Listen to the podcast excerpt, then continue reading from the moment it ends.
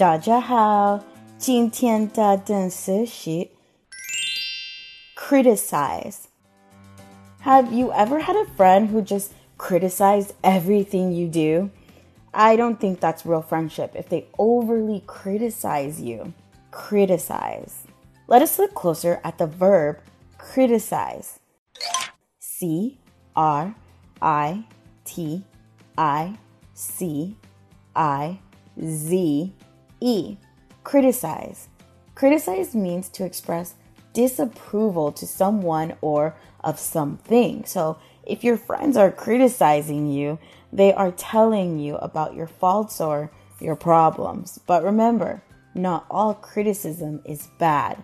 Sometimes when people start a new job, their supervisor will criticize how they are doing to help them get better.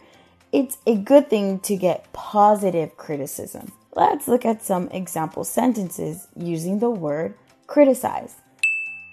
Example 1 Don't criticize me if you don't know me. Example 2 I need someone to criticize my artwork so I can improve it. Example 3 All my parents do is criticize, criticize, and criticize.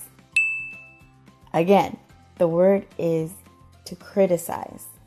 如果想要获取本期节目的文字笔记，微信搜索单词“躲不掉”，私信回复阿拉伯数字五十五就可以了。